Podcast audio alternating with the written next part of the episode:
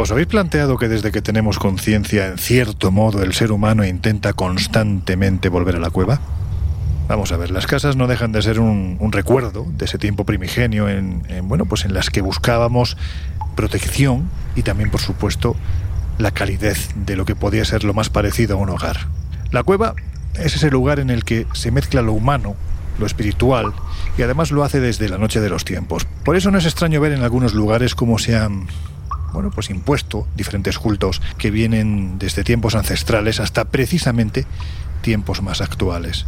Nosotros hemos recorrido algunas de las más llamativas, pero, a ver Laura, yo creo que pocas son tan espectaculares como la cueva Yalomita en Rumanía, donde, como digo, hemos estado en varias ocasiones disfrutando de su interior, de su entorno, de cómo lo sagrado, como decimos siempre, se superpone a lo sagrado una y otra vez a lo largo de los milenios y por supuesto también hemos disfrutado mucho de su historia. Bueno, el lugar es precioso. Yo creo que una vez llegas aquí arriba, pensemos que estamos a 1600 metros, la sensación de estar en mitad de las montañas, el follaje, el, eh, todo lo verde que rodea este lugar y la propia ermita y la cueva, no sabría decirte cuál de las dos prefiero, la verdad es que te transportan a otro, a otro lugar, es como si estuvieras fuera del mundo. ¿no? Pensemos que esta ermita fue fundada fundada en el siglo XVI por el hijo de Vlad Tepes, que en su origen era de madera, de hecho ha sufrido hasta tres incendios y la última vez que fue reconstruida fue en 1994. Y la cueva posee pues 1128 metros de profundidad y lo curioso es que es una formación por erosión de agua subterránea y que no tiene las típicas estalactitas y estalagmitas, sin embargo tiene la belleza de que sus galerías van a la par prácticamente que, que esas aguas subterráneas, ¿no? Y hay espacios pues muy amplios, enormes, y hay espacios muy estrechos, muy angostos, por los cuales incluso cuesta pasar. Y además dicen que es la tumba de un dios muy antiguo, Salmosis, el gran lobo blanco. La cueva es en sí la cuna de muchas leyendas y quizás la más importante es la que tú dices, la de Zalmoxis, la de los guerreros lobo. Y llega a nosotros esta historia a través de los manuscritos de Herodoto, donde cuentan que para que un hombre pudiera convertirse en guerrero lobo tenía que superar tres grandes pruebas. Y el primer hombre que lo consigue es Zalmoxis y por eso, tras pasar tres años en la cueva, morir y renacer en la misma, eh, precisamente donde brota el agua, cuentan que pues, pasó a ser inmortal y a convertirse en dios de los dacios. De hecho, cuentan que si tú pides un deseo allí donde brota el agua y eres puro de espíritu, la magia de lo antiguo te lo va, te lo va a permitir, te lo va a autorizar. ¿no? El tema de las tres pruebas eh, lo que hace es que estos guerreros se conviertan realmente en feroces. Son guerreros temidos porque son capaces realmente de, de, no tener miedo a la muerte ni a la lucha y por tanto cuando ellos se vestían con sus pieles y bajaban aullando, el resto de tribus les temían. Bueno, pues aquel que lograba meterse en las entrañas del lugar donde resucitó este dios milenario, tenía que hacer una segunda etapa, y era llegar hasta lo más alto de esta región de los Cárpatos de Valaquia, concretamente a donde se encuentra la conocida como Esfinge de Babel. Una cabeza enorme, seguramente, según dicen los expertos, modelada por la acción de la erosión, del tiempo, del viento que sopla en esta zona, también por supuesto de los fríos, porque hay que decir que en invierno esta zona queda completamente nevada, pero hay quien dice que precisamente por esa forma de cabeza que tiene la parte superior, a más de 14 metros sobre el nivel del suelo, hubo quien creó una superficie plana al más puro estilo de lo que podría ser un ofertorio. Y cuenta la tradición que aquel que realizaba esa segunda subida por esta por estas montañas, en las que incluso se decía, contaba la tradición, que había una serie de seres muy extraños, violentos, que salían de sus cuevas para atacar a los peregrinos. Aquel que lograba llegar hasta lo más alto se tenía que colocar precisamente en la cabeza de, de la esfinge y una vez allí arrojarse a un bosque de lanzas. Seguramente serían 20, pero las crónicas hablaban de un bosque de lanzas. Y si se conseguía sobrevivir, ya se afrontaba la última etapa, la última etapa de esta peregrinación milenaria, la que había de llevar al peregrino,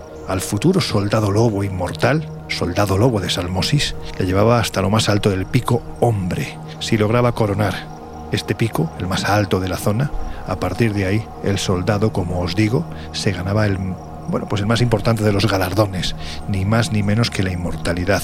Y cuentan las crónicas que, por ejemplo, el ejército de soldados lobos, los terribles dacios, eran muy temidos por las legiones romanas y hay que atender a que las legiones romanas eran una auténtica pasada. De hecho, Trajano el Viejo parece ser que al otro lado del Danubio flipaba cuando veía descender de las montañas a aquellos hombres en estados alterados de conciencia, seguramente por haber consumido algún tipo de planta sagrada, vestidos con pieles de lobo y gritando, gritando, soltando aspavientos, espuma por la boca a tal punto de que los legionarios romanos literalmente se quedaban espantados ante la visión de los inmortales de Salmosis.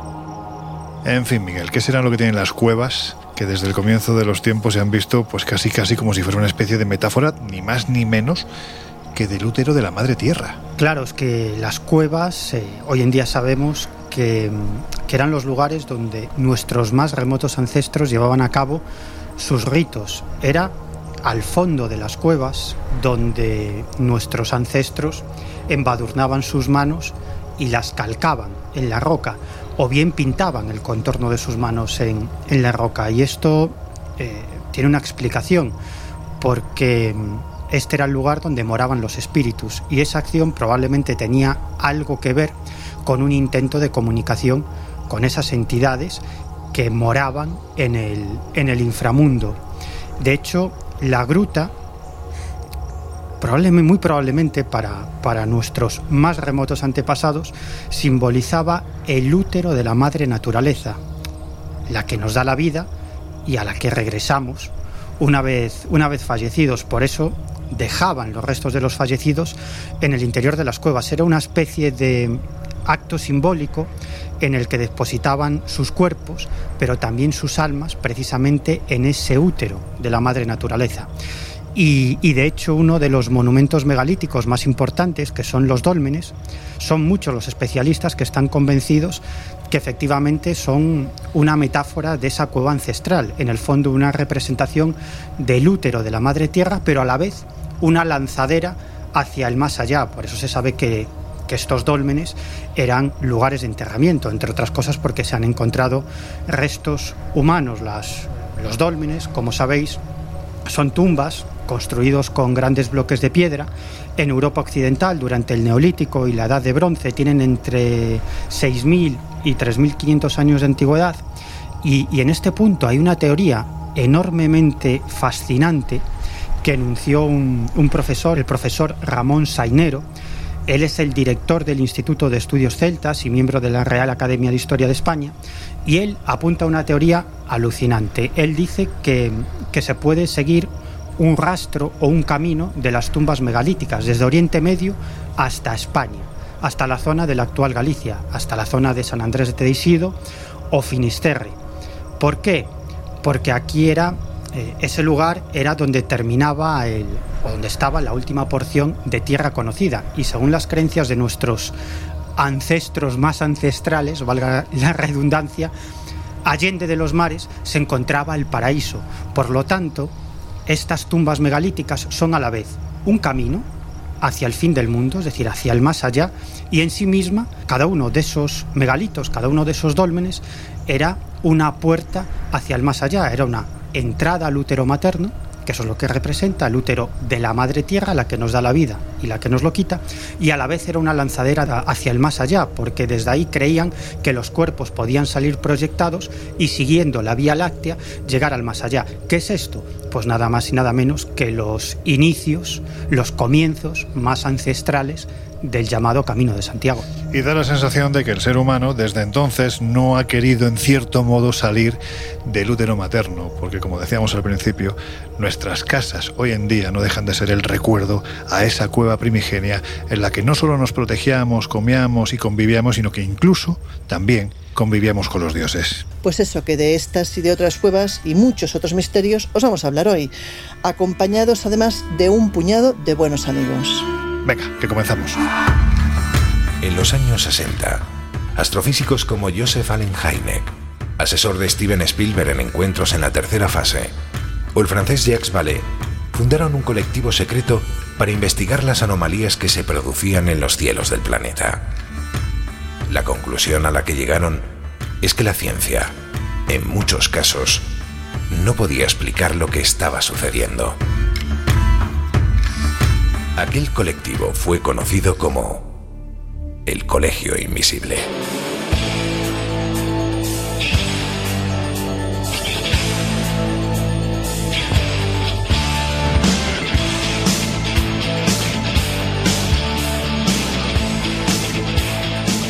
El Colegio Invisible, con Lorenzo Fernández Bueno y Laura Falcó en Onda Cero.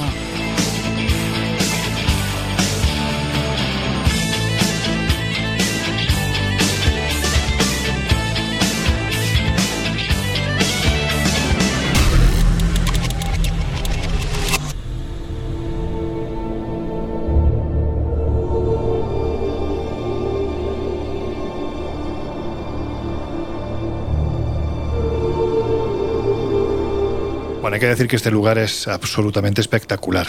Solo hay que verlo. De hecho, estamos colgando fotografías, ya sabéis, en nuestras redes sociales. Estamos en Twitter como arroba OC y también en Instagram y en Facebook como el Colegio Invisible en Onda Cero.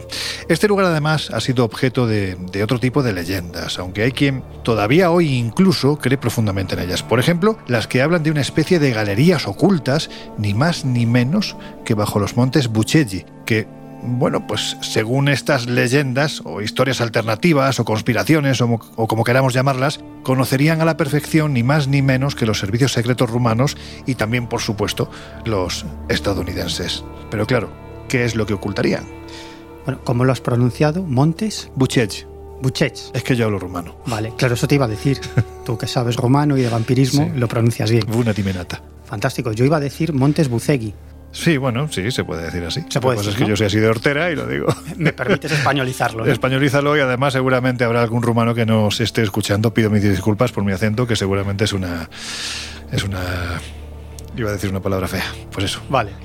Bueno, pues los, los montes Buches o Bucegui están situados en, en Rumanía, en la parte central de Rumanía, al sur de la ciudad de Brasov, perdón también por la pronunciación, y forman parte de la cordillera de los Alpes de Transilvania, los montes Cárpatos. Y, y, la cima más alta de estos montes Bucegui es el llamado Bucegui Plateau, que además es una zona muy interesante porque el viento y la lluvia han moldeado las rocas y han dado forma a unas espectaculares figuras. Una de ellas parece una esfinge, otra un grupo de personas mayores, de mujeres mayores, que denominan las viejas. Y se cree que, estos montes de Bucegui eran la montaña sagrada de Cogainón, donde vivía el dios Zalmosis, es eh, una divinidad muy importante, o era una divinidad muy importante de los llamados getas, que eran unos pueblos tracios del Bajo Danubio. Que había que tener mucho cuidado con ellos, porque ya lo hemos comentado hace unos minutos, pero es que hasta las legiones de Trajano el Viejo ¿Sí? temían a estos getodacios bajando de, las montañas vestidos precisamente con esas pieles de lobo, ¿no? Efectivamente, pues eh, eso es básicamente una, una de las leyendas o la leyenda más importante que rodea a estos montes Bucegui, que se cree que era la montaña sagrada de Cogainón, sobre la que luego me, me extenderé de, de, este, de este grupo, de este pueblo, de los getas, que como decía eran unos pueblos tracios del Bajo Danubio, sobre los que habló Herodoto ya en el siglo V antes de Cristo. Y según... Alguno conozco yo, perdona, que perfectamente podía pertenecer a este pueblo. ¿eh? Sí, yo también conozco unos Más cuantos. actual, además. Sí, yo también conozco unos cuantos. Esta leyenda sobre la existencia de una cámara subterránea ha dado lugar a toda una serie de leyendas. ¿no? Y esta es la explicación de que, sobre todo por Internet, se haya extendido como la pólvora toda una serie de leyendas urbanas que hablan de bases extraterrestres. Ah, eso es a lo que voy. Claro, una, zonas de control subterráneo de los Illuminati, exploraciones a cargo del ejército de los Estados Unidos y de, y de otros ejércitos, vinculaciones con los servicios secretos. De hecho, dos de las leyendas urbanas de la era de Internet, como digo, más extendidas, son que bajo estos montes los servicios secretos norteamericanos y algunos otros encontraron una serie de habitaciones enormes con grandes mesas y sillas de piedra, supuestamente para, para gigantes, y que también en otra exploración se habría encontrado una sala de proyección donde es posible proyectar toda la historia de la humanidad, incluido la historia oculta. Como bueno, una todo de esto, archivos acásicos, ¿no? Algo así. No. no, es una mezcla de creencias, leyendas, tradiciones y sobre todo mentiras virales que han circulado en la era de Internet. Pero le, la base de todo esto es la creencia en la existencia de una gruta bajo estos montes donde vivió durante bastante tiempo este dios Zalmosix al que, al que hizo alusión, como decía antes, nada más y nada menos que Herodoto. Además, esta, esta gruta hoy en día es la que se conoce, hemos hablado de ella al comienzo del programa, como Cueva Yalomita, donde hemos estado en varias ocasiones. Como yo soy así de hortera, te voy a decir que no es con Anión, sino que es el monte Cogallón. El ah, Cogallón es la parte más alta de esta zona de los Cárpatos transilvanos y precisamente dicen que si uno lanzara un plomo desde la cumbre de este monte legendario que se podría corresponder con el que eh, se coincide en esa tercera etapa de la que ya hemos hablado, el pico Omu, el pico Hombre, si lanzáramos un plomo, una plomada desde la cumbre, dicen que en línea recta y en unos cuantos cientos de metros llegaríamos hasta el corazón de la cueva Yalomita, que es precisamente donde se supone que está ese altar en el que Salmosis, o el ser humano que se convirtió en Dios, pues resucitó después de morir, ¿no? de una forma muy metafórica. Pero en fin, la verdad es que el sitio es un lugar que está cargado de, como tú dices, de leyendas. Se habla incluso que se producen una serie de efectos electromagnéticos muy extraños que confluyen en un día muy determinado. Además es un día en el que allí se juntan cientos de personas en esta cumbre, que es el 27 de noviembre, día de San Andrés. Dicen que sobre la conocida como Esfinge de Buchech se junta una especie de pirámide energética. Bueno, pues para quien quiera creerlo, yo la verdad es que tengo mucho interés en algún año de estos acudir allí para ver si no veo nada, que seguramente es lo que va a pasar, pero bueno, el interés de cómo la leyenda sigue atrayendo a, cientos, a miles de personas en ese día en concreto, porque dicen que las energías que hay en este lugar, de una forma u otra, confluyen ese mismo día sobre el que está considerado el lugar más sagrado, que no es ni más ni menos que la Esfinge.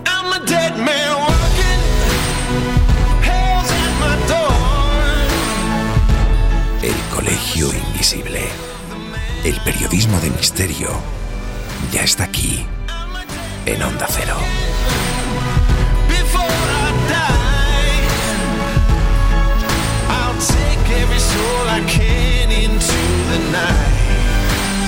and kill till I die.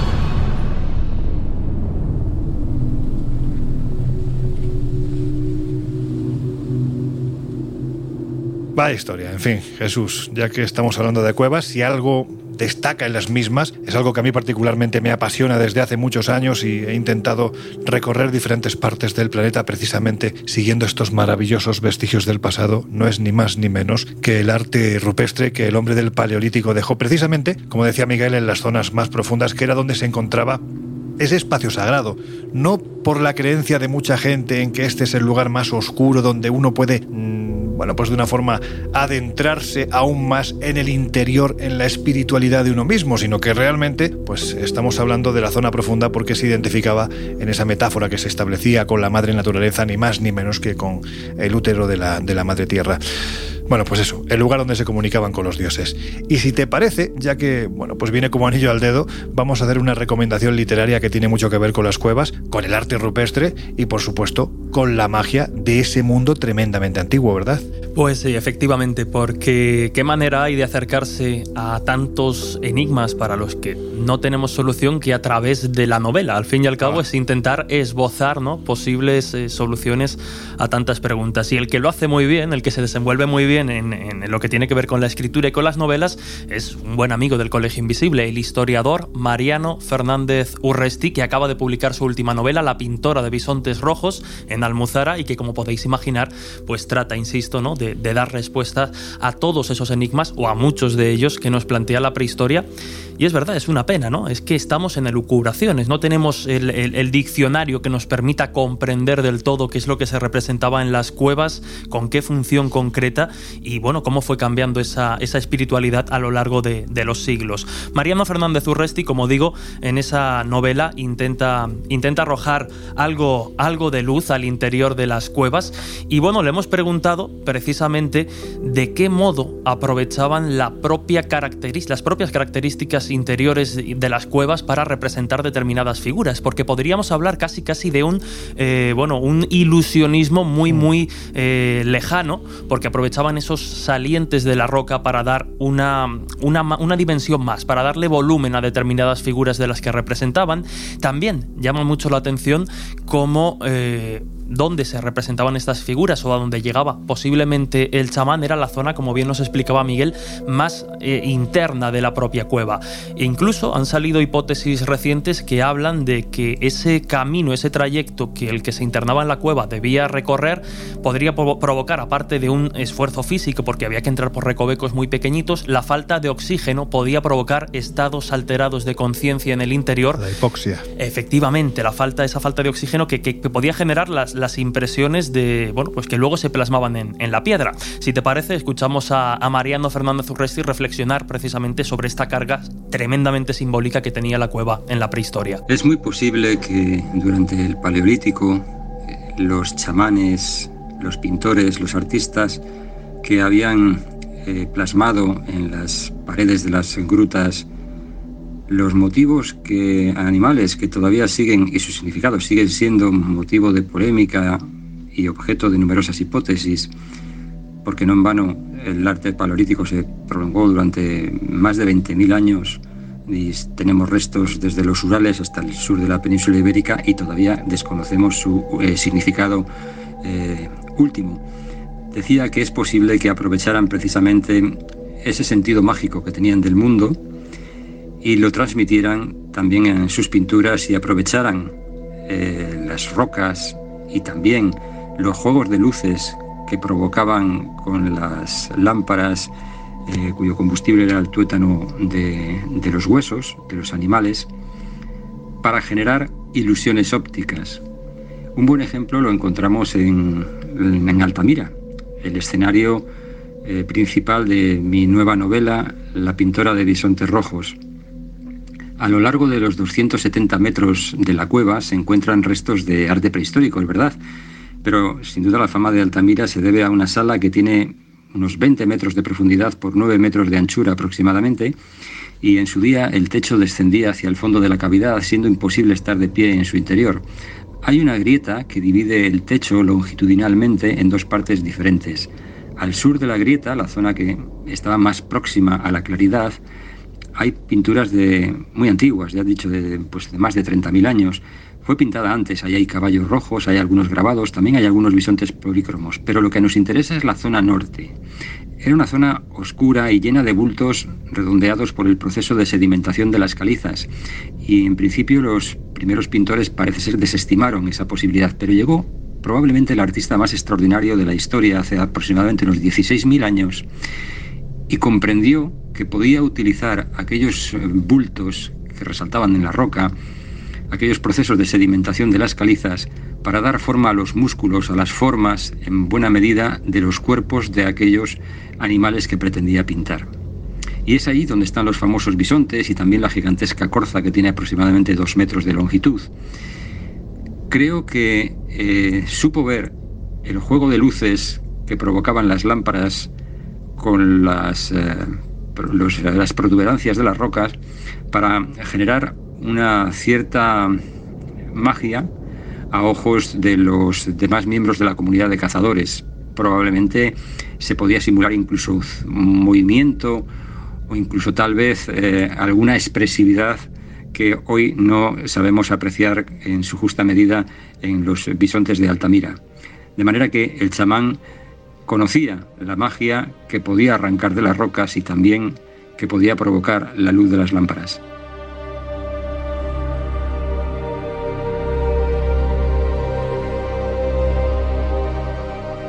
Bueno, ya veis lo, sorprendente del ingenio humano desde la más remota antigüedad, aprovechando cualquier detalle para generar esa sensación de contacto, no sabemos si con los dioses, con lo divino o con qué exactamente, pero lo cierto es innegable es que las cuevas tenían eh, pues una carga especial para nuestros antepasados, tenían una energía especial y servían de alguna forma como, como templo a, esos, eh, a esas poderosas figuras que ya entendemos, y así lo defienden muchos investigadores, existían en, nuestro más remoto pasado como eran los chamanes, y de esto pues nos sigue hablando Mariano Fernández Urresti. Hay numerosas hipótesis a propósito de cuál podía ser el, sentido último de las eh, pinturas rupestres, pero en lo que atañe al proceso de construcción de ese universo extraordinario, vinculándolo a la magia y al chamanismo, tal vez la hipótesis de Jean Clotes puede ser la más,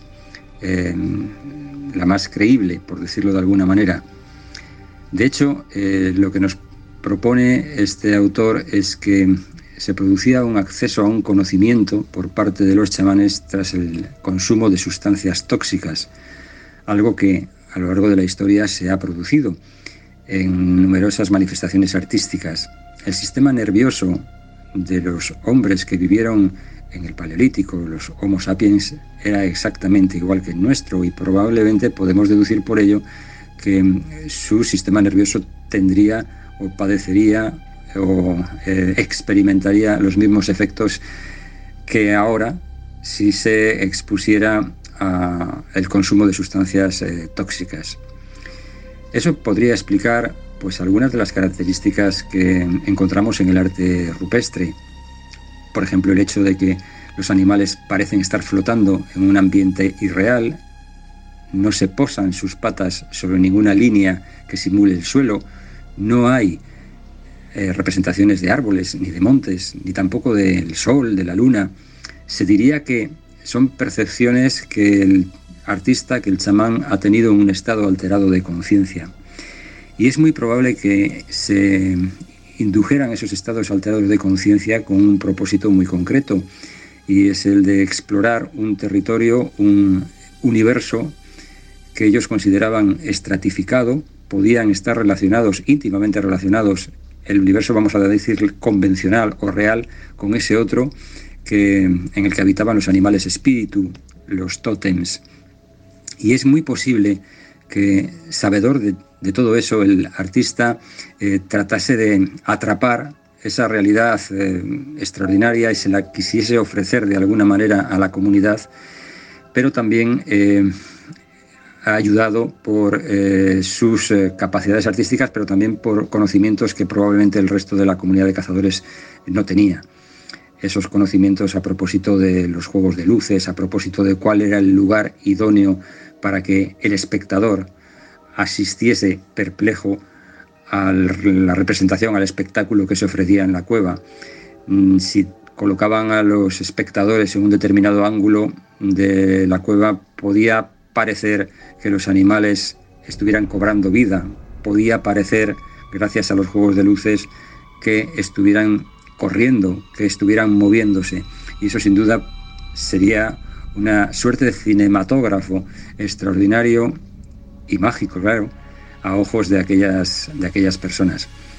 De manera que este arte, que todavía hoy sigue siendo un gran enigma, eh, provoca numerosas hipótesis, pero sin duda cuando uno entra dentro de una de estas cavidades que contienen arte rupestre, está sintiendo en lo más profundo de su ser que se encuentra ante una manifestación extraordinaria, espiritual, excelsa y también mágica.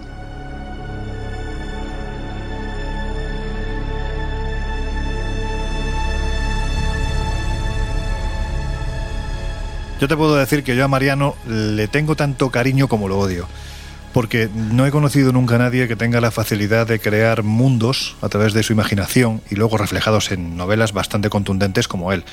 No sé si os lo ha comentado alguna vez, pero él sus ideas se le ocurren cuando monta en bicicleta, porque es un hombre que monta mucho en bicicleta. Podría ser perfectamente uno de los escaladores tipo Chiapucci, ¿no? En Claudio Capucci en el pasado. Pero bueno, él crea ahí sus novelas y a mí esa facilidad que tiene me, me provoca una envidia totalmente insana, ¿no? Porque además son novelas extraordinarias. Esta pintora de bisontes rojos es un libro que escribió hace ya siete años, que lo ha mm, madurado pues como el buen vino y que además ha tenido la inmensa fortuna de poder presentar en, eh, bueno, pues en lo que es la catedral del arte paleolítico del mundo, ni más ni menos que la cueva de Altamira, porque además la protagonista de este libro está, tiene mucho que ver precisamente con esas pinturas de, de Altamira. Un libro tremendamente recomendable, editorial Almozara, La pintora de bisontes rojos.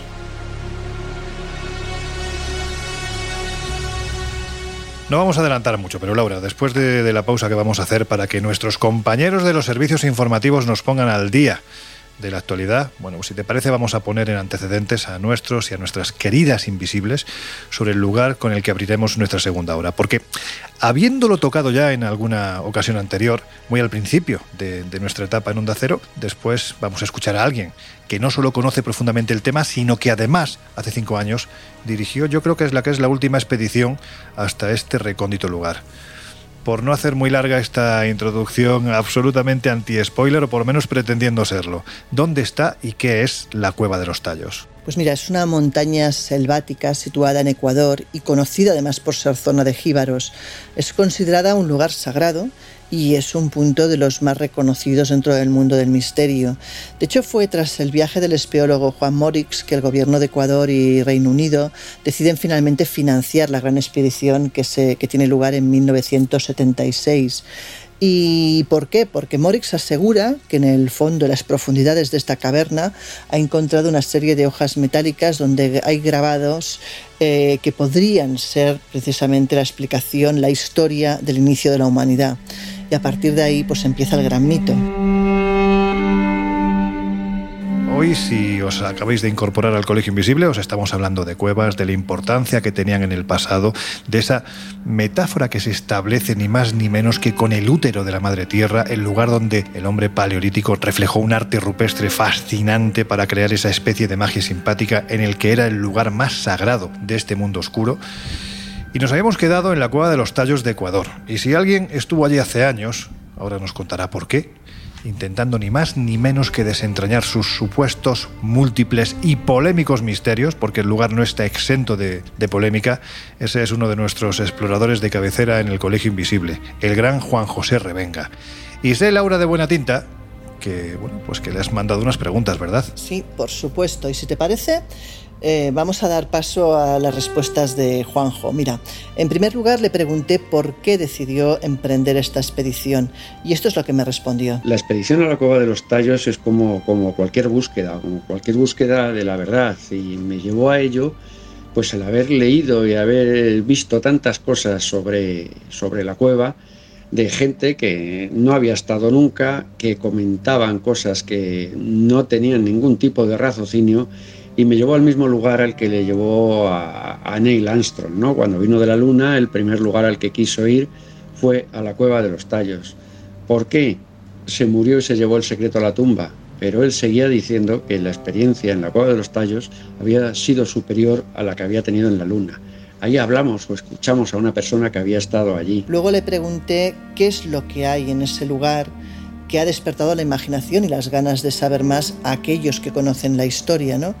Y esta es su respuesta. Pues bueno, en ese lugar eh, lo que te realmente hay es eh, una demostración de que existió otra humanidad, porque hay mucho y hay mucho que decir sobre ese egoísmo humano de decir que en 5.000 millones de años somos las primeras, los primeros seres inteligentes que pisamos este planeta y llevamos aquí dos días.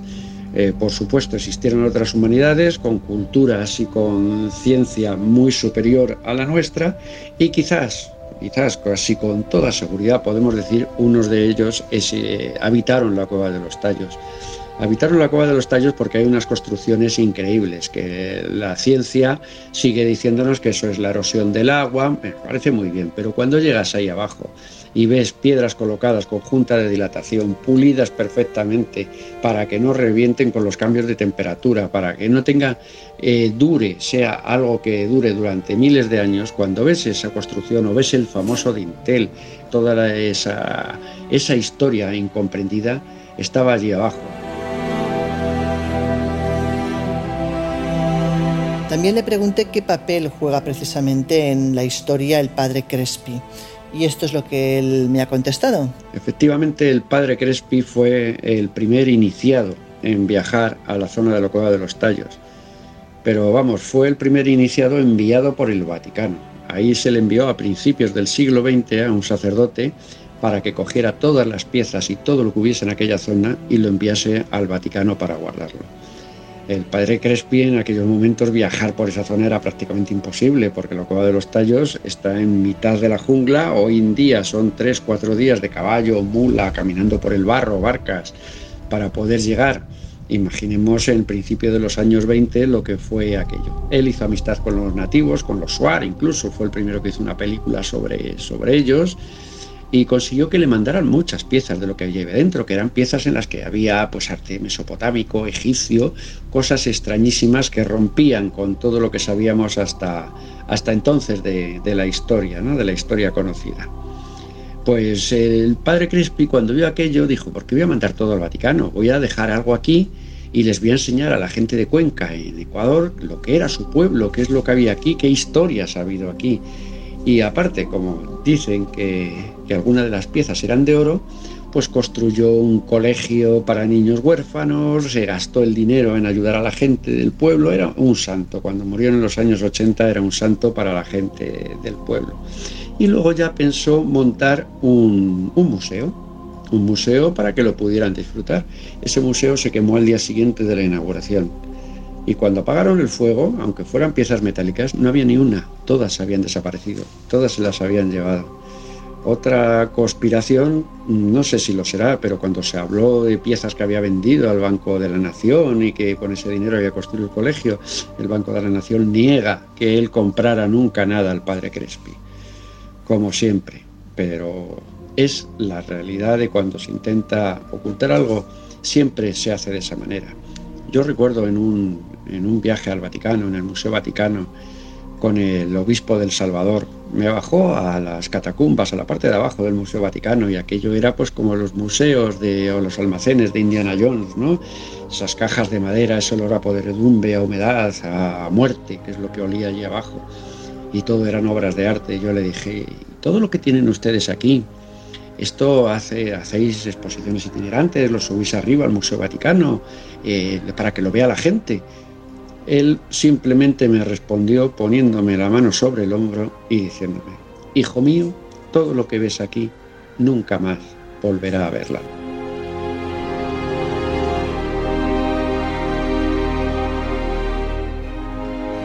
Luego quise saber qué es lo que contenían realmente las tablillas de metal y esto es lo que nos comenta. Pues muchas de las tablillas eh, que dicen doradas, que eran de oro o de cualquier tipo de metal, había miles, había miles de tablillas entre las que cogió Crespi y lo que me contó un, Suar, que era un niño cuando estuvo allí Armstrong en los años 70, que me contaba que sacaban cuatro cajas, sacaron cuatro cajas enormes de madera repletas de cosas que se habían llevado de la cueva. Dice, mientras tanto lo cargaban en helicópteros y los soldados nos disparaban para que no nos acercáramos y cuando los helicópteros se elevaron se oyó una tremenda explosión, una nube de humo saliendo de la cueva. Habían volado las galerías, cosa que puedo constatar cuando estuvimos abajo. Había muchas galerías que se habían, se habían volado artificialmente para que nadie pudiera entrar allí. ¿Dónde fue todo aquello? Pues por supuesto en, esa expedición, en la de, la de Armstrong, estaba financiada por el MI6, el gobierno y el gobierno ecuatoriano, y todo desapareció. Todo desapareció como siempre, cuando se nos ocultan las cosas, se nos oculta todo por, eh, por nuestro bien, ¿no? Todo lo que la ciencia no nos pueda dar una explicación lógica de cómo podía ser esa especie de almacén de, del tiempo y de las culturas que había allí abajo, pues claro, si nos demuestran que existía otra civilización, se caerían los palos del sombrajo de la iglesia, de quién la creó entonces y quién no la creó, y ya estaremos en, en un debate más. Menos mal que están los gobiernos siempre velando por nosotros y por nuestro bien.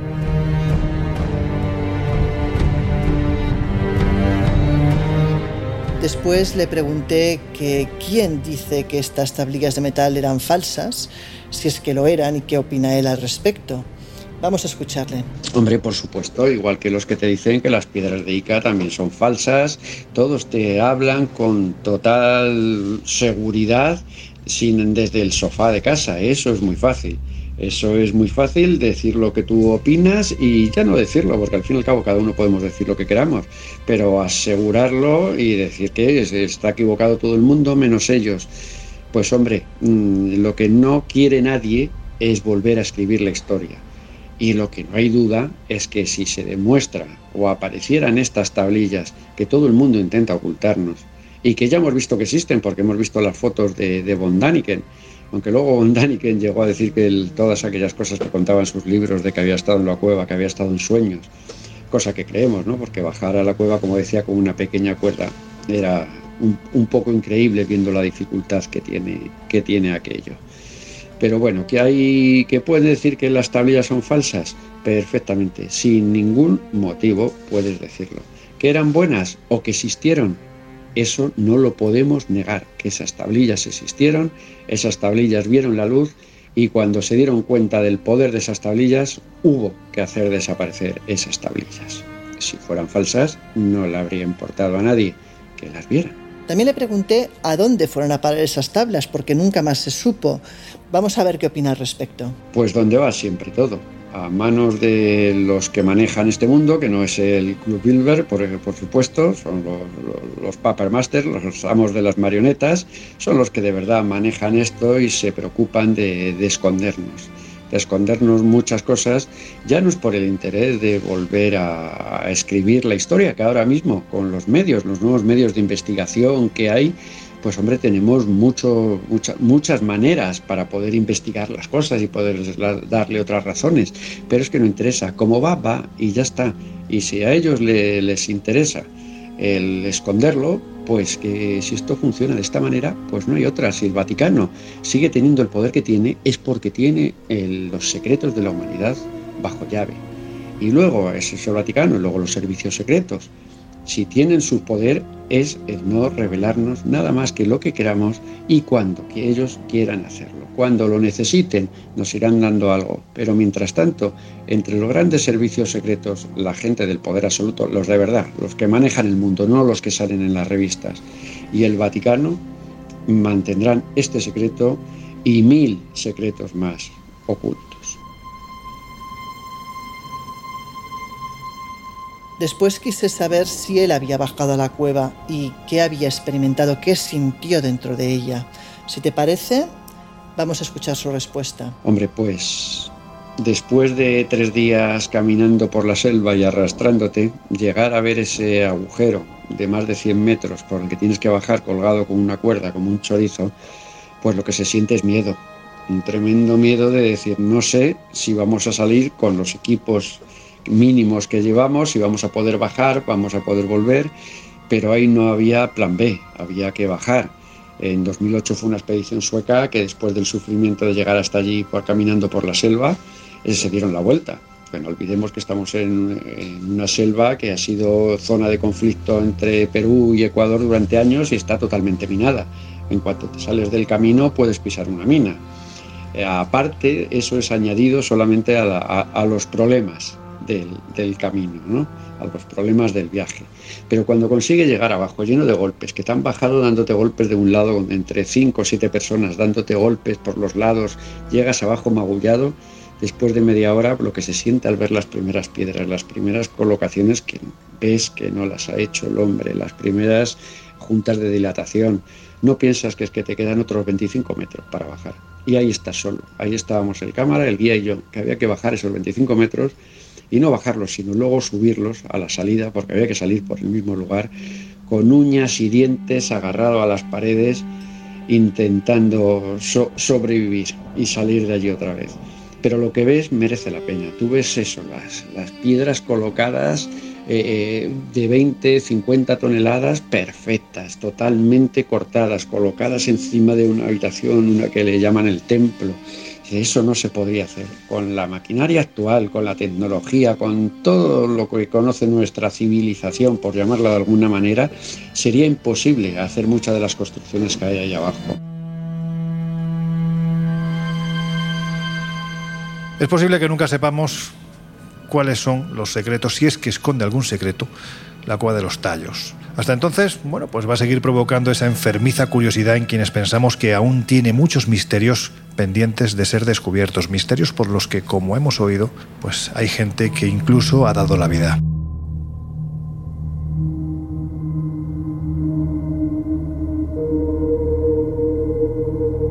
A ver, Miguel, vamos a acercarnos a, cuevas españolas, porque aquí también las tenemos y algunas de ellas además con una carga esotérica, o dicen que esotérica muy fuerte. De hecho, muy cerca de Aranjuez se encuentra una cueva que a mí particularmente, y voy a ser muy sincero, cuando la visité por primera vez no me dijo absolutamente nada, hasta que conocí la historia de la persona que, no sé si la encontró, o la rescató del pasado y sobre todo lo que decían que había en su interior. La Cueva de la Luna, ¿cuál es su historia y, qué misterios encierra? Bueno, pues eh, es un lugar muy interesante. Yo he estado allí un, par de veces y la verdad es que llama muchísimo la atención. Tanto, sobre todo por el restaurante que hay arriba que se eh, come estupendamente, Se come estupendamente en el restaurante y porque ahora sobre esa Cueva de la Luna hay un restaurante que es propiedad del hijo del descubridor o de uno de los descubridores de esta Cueva de la Luna y, la verdad es que es un lugar muy llamativo y sobre todo por lo que acabas de decir, por la persona que dedicó su vida al estudio de este enclave fantástico. Bueno, la Cueva de la Luna está en Titulcia. Titulcia está a unos 40 kilómetros al sur de Madrid. Además es un lugar donde hay bastantes restos arqueológicos, bastantes. Y la Cueva de la Luna es una construcción subterránea descubierta casualmente por tres vecinos del pueblo. Durante siglos solamente era visible una entrada de casi siete metros que estaba tapiada por una serie de, escombros y nada se sabía sobre esta gruta, excepto su nombre. Todo el mundo sabía, o todo el mundo la llamaba la Cueva de la Luna, y se, y se suponía, eso decía la tradición, que había estado trabajada por las manos del hombre. Así llegamos hasta el año 1952, donde Ramón García y los hermanos Alfonso y Armando Rico, además ambos eran los propietarios del terreno donde se encuentra la, cueva, pues observaron un, pequeño hueco, probablemente originado por, algún animal que daba al interior de una, estancia. Entonces, intrigados, cogieron una azada y empezaron a, excavar con la azada y hicieron un boquete por ese boquete se introdujeron y entraron en una, especie de cueva. Era una cúpula majestuosa rodeada por una serie de galerías que se entrelazaban alrededor de, de, esta cúpula. Bueno, el caso es que los hermanos tampoco le hicieron mucho caso. Restauraron algunas de las grietas de las paredes y utilizaron la caverna, ¿sabes para qué? Para el cultivo del champiñón. No me digas. Sí, sí, sí. Así durante más. Bueno, el sitio es oscuro y húmedo, con lo cual. Claro, claro. Qué imaginación. Así durante más de 20 años, hasta que en el año 1974 llega al pueblo un matrimonio de, alemanes, sobre todo para conocer los restos arqueológicos de Titulcia. Les impresiona tremendamente la Cueva de la Luna y contagian ese interés a Armando Rico, uno de los descubridores de, de esta Cueva de la Luna y que era propietario del terreno donde estaba la, la cueva. Y esto hizo que desde ese año 1974 hasta su fallecimiento en el año 2002, Armando Rico dedicó prácticamente su vida al estudio de, la gruta de forma muy autodidacta. Es decir, era un hombre sin estudios, pero que se informó muchísimo sobre matemáticas, sobre historia, sobre geología, sobre todo. Y la verdad es que lo hizo muy bien hasta el punto de tener el apoyo de catedráticos de, historia en sus investigaciones. Y llegó a unas conclusiones mm. tremendas. Él escribió un libro que se titula Titulcia y la cueva de la luna, que sabes por quién estuvo prologado, lo sabes. Pues por Fernando Jiménez del Oso. Exactamente. Un libro prologado por Fernando Jiménez del Oso y además ese libro contiene un agradecimiento especial a la labor investigadora de Armando Rico por parte de quién? De José María Blaz, catedrático de Historia Antigua de la Universidad Complutense de Madrid. Eso es mojarse mucho, ¿eh? Sí, sí, claro, claro. Y según Armando Rico, esta cueva de la luna la mandó construir el cardenal Cisneros a principios del siglo XVI. El cardenal Cisneros, bueno, mucha gente lo sabe, bueno, además de cardenal, fue arzobispo de Toledo, regente de Castilla, primado de España, inquisidor general de Castilla, también era un tipo muy importante y que en esa época tenía muchísimo poder. Que sí, es un confesor además de la reina Isabel. Exacto. Es decir, estamos hablando de un señor que seguramente después de los reyes católicos el que más poder tenía por aquel entonces, sin duda alguna, era él. Sí, era uno de los que más poder tenía después de, de los reyes. Y parece ser que este cardenal Cisneros aprovechó unas obras que una serie de pueblos siglos antes habían realizado en esta cueva, en la cueva de, de Titulcia, que consideraban sagrada, era una cueva que se consideraba sagrada ya desde la noche de los tiempos, y esto se sabe, de hecho, porque en el subsuelo de la Cueva de la Luna y en sus alrededores se descubrieron elementos de orfebrería de visigodos, romanos o incluso de carpetanos, que era una tribu celtíbera que se asentó en el centro de la, de la península ibérica. Bueno, según Armando Rico, la Cueva de la Luna ocultaba un mensaje encriptado dejado para la posteridad por este cardenal Cisneros y que tenía que ver con podríamos decir, un avistamiento ovni que había protagonizado este cardenal Cisneros, porque Armando Rico encontró en Toledo un documento fechado en el año 1775 y titulado Relaciones de Lorenzana, y en este documento se refleja que en el año 1509 el cardenal Cisneros observó un objeto volador en forma de cruz desde Titulcia, precisamente cuando se dirigía hacia Toledo con la intención de reclutar hombres para la conquista de Orán. Una señal. De los cielos, de que todo iba a ir bien. De que todo iba a ir bien, claro. Solía pasar en aquel tiempo. Sí, muy típico y tópico, ¿no? Es decir, que observa una cruz en los cielos que viene a significar que Dios está apoyando ese esfuerzo para la conquista de, de Orán. Y según este documento, eh, este avistamiento, esta cruz voladora, lo observó no solamente él, sino, bueno, muchos titulcianos. Y esa es la razón por la, por la que decidió construir esta cueva de la luna, encriptando un mensaje que, según Armando Rico, todavía espera a ser desvelado. Y como tú muy bien decías, pues hoy en día sobre la Cueva de la Luna se levanta un restaurante que regenta César Rico, el hijo de Armando, donde se come muy bien, además si vas allí te enseña la cueva sin, sin ningún problema, y, este hombre, eh, César Rico, pues nos contaba las veces que fuimos allá que, que mucha gente llega allí para visitar la Cueva de la Luna y hacer sus rituales, porque hay una tradición según la cual en esta cueva se mueven una serie de energías especiales y que cierta gente hace rituales para activar esas energías y que le sean propicias para su vida, para su salud o para sus negocios. La cueva de la luna está repleta de velones, de ramos de flores y sobre todo estos velones y estos ramos de flores están frente a una especie de altar pétreo protegido por unas rejas, bueno, donde va la gente pues a rendir pleitesía a las energías de la cueva de la luna, algo que todavía se sigue haciendo. Claro, es importante reseñar que no es una cueva natural, sino que en este caso es una cueva que se hizo a conciencia pues para todo lo que tú nos estás contando. Tiene una configuración, bueno, pues mm, extraña, porque es como una especie de cuadrado rectángulo gigantesco. Hay parte que se han quitado las escorias, otras todavía no sabemos qué es lo que hay porque no se ha logrado. Sí, probablemente hay muchas más galerías. Seguramente hay muchas más galerías. De hecho, hay un plano, según bajas a esta cueva, hay un plano de, lo, de cómo el señor rico estimaba que podía ser esa cueva y a día de hoy yo creo que no está descubierto si realmente es así ni un 10%. Estamos hablando de un tamaño gigantesco. Si te puedo contar, nosotros estuvimos allí con el gran Juan Ignacio Cuesta en una de las rutas que solemos hacer con, con la revista Año Cero. Y, fue, bueno, fue curioso porque yo nunca había ido a un sitio en el que se... Bueno, hay quien cree que se mueven ciertas energías y no había ido con gente que cree en eso. Y fue muy curioso cuando en un momento determinado alguien dijo, no sé si fue Juan Ignacio, eh, preguntó, ¿alguien se ha traído un péndulo? Y de repente 20 personas al mismo tiempo dijeron, sí, sí, yo me lo he traído.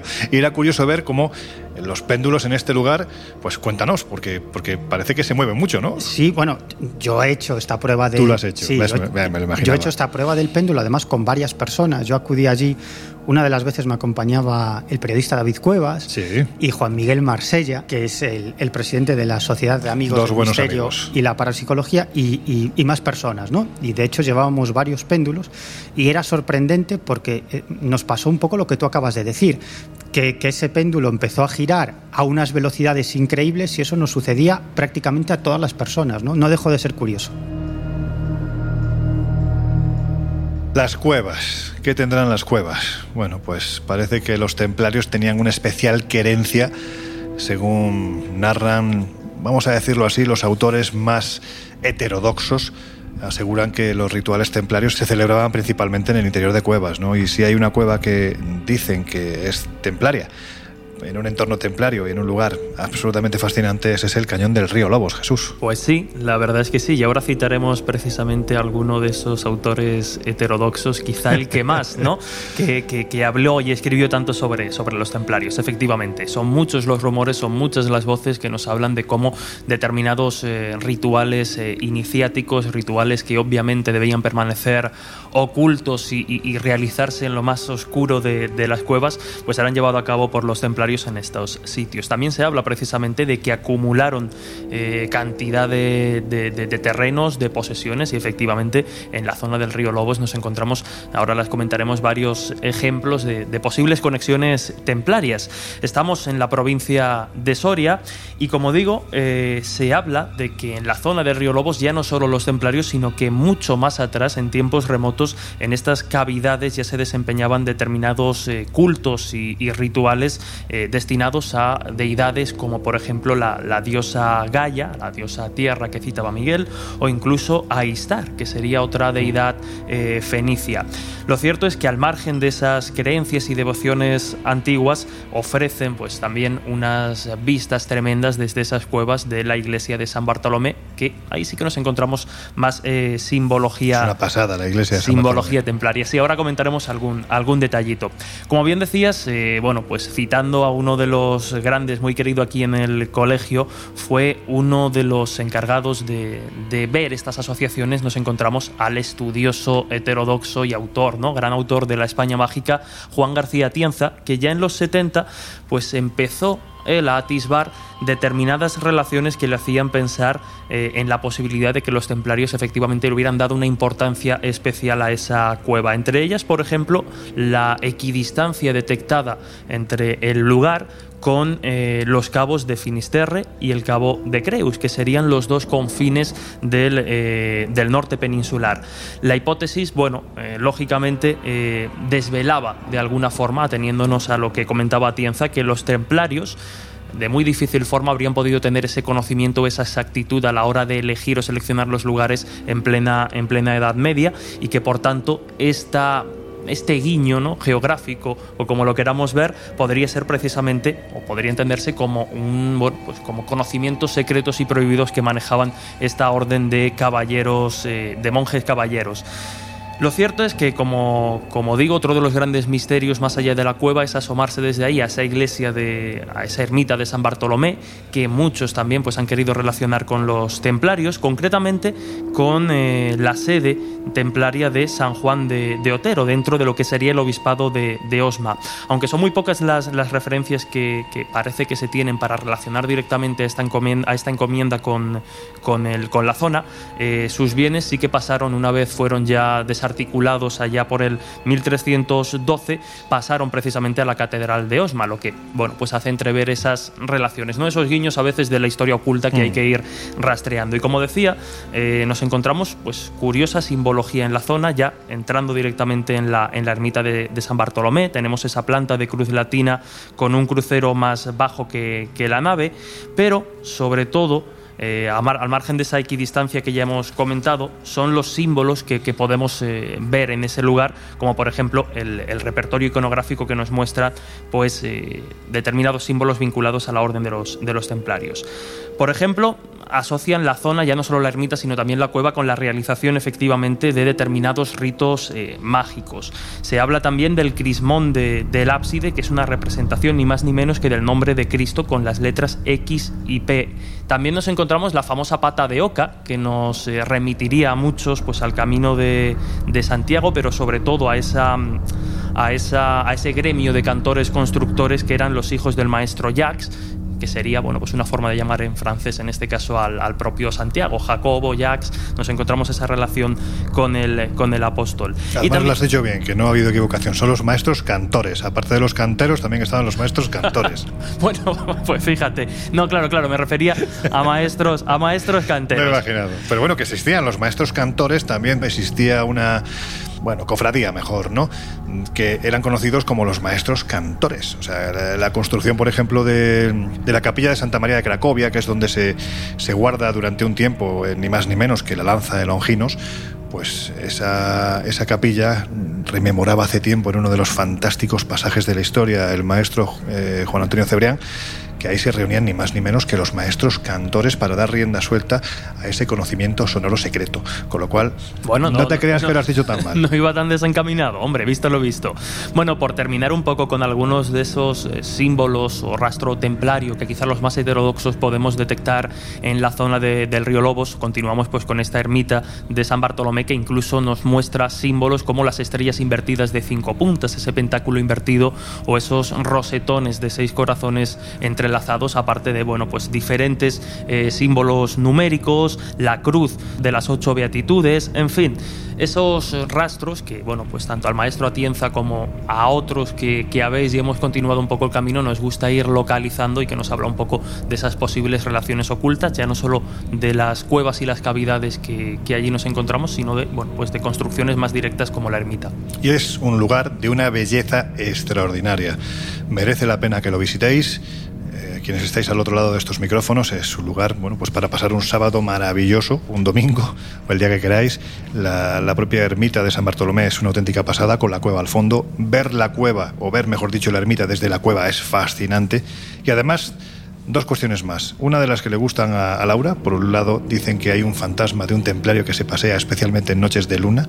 Y en segundo lugar, si vais a la ermita, os diré que paréis en, o en Burgo de Osma o en el pueblo que hay inmediatamente anterior al cañón del río Lobos y preguntéis por Eric García. Es la persona que tiene la llave de esta, de esta ermita.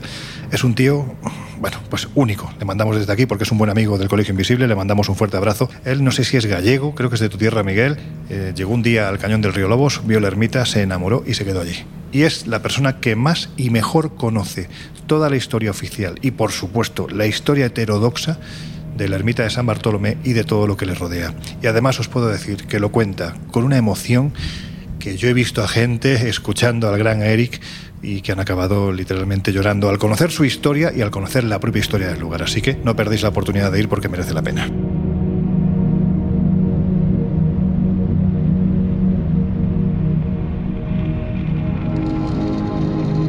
Bueno, pues si alguien conoce en profundidad, y nunca mejor dicho, porque estamos hablando de, cuevas, eh, estos lugares, ese no es otro que uno de nuestros invisibles más queridos, que es habitual de nuestro programa y que además pues, ha escrito varios libros y ha viajado como pocos. El cántabro Juan Gómez, que como os digo en el año 2018 fue galardonado con el tercer premio Enigmas por su libro Las cuevas y sus misterios. Así que, bueno, pues con vuestro permiso os voy a dejar un ratito porque quedé con él.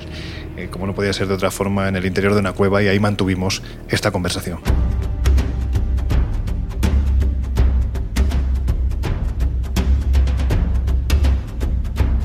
El Colegio Invisible en Onda Cero.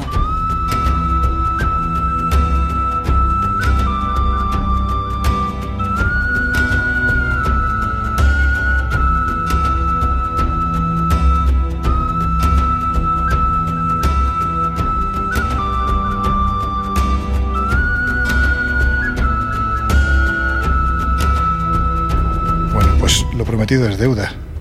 Estamos en una cueva. Estamos en una cueva. Lo primero, ¿qué tal estar, Juan?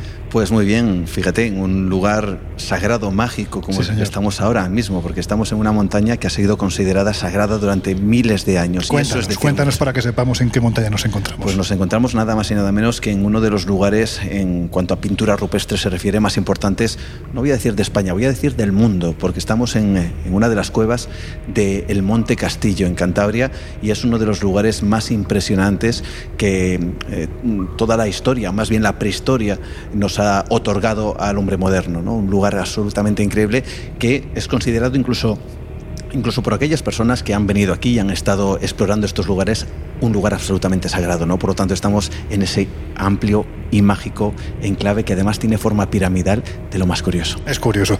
Bueno, pues para que quienes nos estéis escuchando al otro lado de estos micrófonos sepáis el lugar en el que nos encontramos, también estamos grabando esta entrevista en vídeo, lo podéis ver a través de nuestras redes sociales, ya sabéis que estamos en Twitter y también en Instagram como el Colegio Invisible en Onda Cero. Ahí estamos colgando, por un lado en Twitter y en Facebook, eh, partes, fragmentos de la entrevista y en Instagram está siendo colgada íntegra para que veáis el lugar tan espectacular en el que nos encontramos. Juan, yo sé que tú no eres chauvinista, sé que eres una persona que te gusta disfrutar de la naturaleza, del arte rupestre, de la prehistoria, de las cuevas, mm. estén donde estén. Pero da la sensación de que en Cantabria las cuevas tienen algo especial, ¿verdad? Sí, bueno, la verdad es que Cantabria, a nivel geológico, hay que decirlo, pues eh, hay, fíjate, solamente en un punto concreto, que hablamos en una zona que se llama Ramales de la Victoria, son unos dos kilómetros cuadrados aproximadamente, pues allí solo hay 2.000 cuevas en ese lugar. Eh, hablamos que Cantabria es todo un queso gruyer, donde hay torcas, donde hay simas, donde hay cuevas, donde hay abrigos de roca, donde hay todo tipo de lugares en donde el hombre primitivo, ese de la prehistoria, pues encontró parte de su hogar ¿no? y parte de, esa vida que consiguió hacerle sobrevivir y hacer que nosotros ahora mismo, fíjate tú, qué extraña casualidad y qué círculo se cierra porque mm. estamos viviendo nuestra particular eh, bueno, perspectiva de una cueva al abrigo de una de ellas. ¿no? Por lo tanto, se cierra ese círculo y, Cantabria, quizá por las cualidades que tiene a nivel geológico, hizo que muchos de esos grupos humanos antiguos eh, buscaran esos abrigos, esos lugares rocosos y plasmaran precisamente esas pinturas rupestres y ese legado fósil de su propio pensamiento.